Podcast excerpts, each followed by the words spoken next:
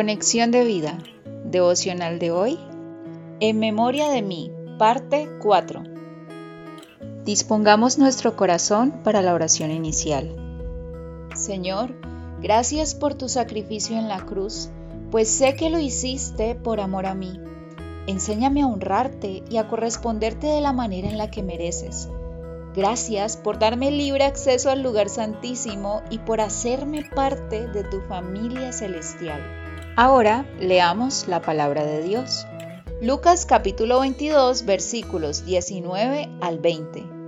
Y tomó el pan y dio gracias y lo partió y les dio diciendo, Esto es mi cuerpo que por vosotros es dado. Haced esto en memoria de mí. De igual manera, después que hubo cenado, tomó la copa, diciendo, Esta copa es el nuevo pacto en mi sangre que por vosotros se derrama. La reflexión de hoy nos dice, si el ciego de nacimiento pudiera hablarte de dolor, imagina lo que podrían decirte los once discípulos de Jesús al contarte lo que experimentaron durante los días en que Jesús, su Maestro, había muerto y aún no había resucitado. ¿Cómo recordarían sus últimas palabras, su último encuentro, esa última cena? De estos once, solo Juan vio a Jesús en aquella cruz experimentando lo que en esa última cena había profetizado que pasaría. Los demás estaban escondidos por temor a ser arrestados y a que les diera muerte. Pero si les pudieras preguntar en el transcurso de ese tiempo en el que Jesús no había resucitado todavía, ¿qué recuerdo venía a su memoria cada vez que veían un pan o una copa de vino ¿qué crees que te responderían? Probablemente te dirían el dolor que sentían, pues habían experimentado la pérdida de Jesús.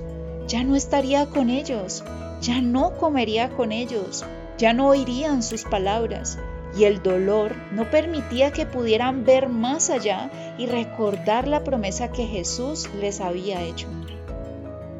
¿Alguna vez has enfrentado una situación difícil? Claro que sí. Todos la hemos experimentado de una u otra manera, pues en el mundo estamos y en el mundo tendremos aflicción. Juan capítulo 16 versículo 33 parte B. Quizá no todos la hemos experimentado de la misma manera, pero sí sabemos lo que significa sentir dolor, ausencia de un ser querido, el rechazo, la orfandad, la soledad, la decepción, entre otras. Y así como podríamos decir que hemos vivido ciertas situaciones difíciles, también podríamos decir que hemos dado las mismas respuestas. Señor, si hubieras estado aquí, Juan capítulo 11 versículos 21 y 32, como Marta y María. Los mismos comentarios.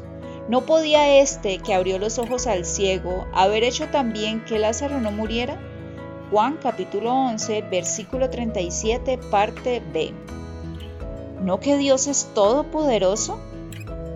Todas estas formas de expresión al final terminan generando duda hacia el carácter de Dios y muchas veces pueden salir de otras personas o de nuestro propio pensamiento, pero todas ellas están basadas en una mentira y el problema es que al dejar estos pensamientos incorrectos, en nuestra memoria quedarán atesorados y nos llevarán a experimentar emociones incorrectas y por ende terminaremos viviendo de forma inadecuada.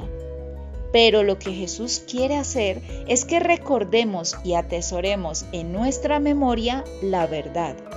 Continuaremos en el siguiente devocional. Visítanos en www.conexiondevida.org. Descarga nuestras aplicaciones móviles y síguenos en nuestras redes sociales.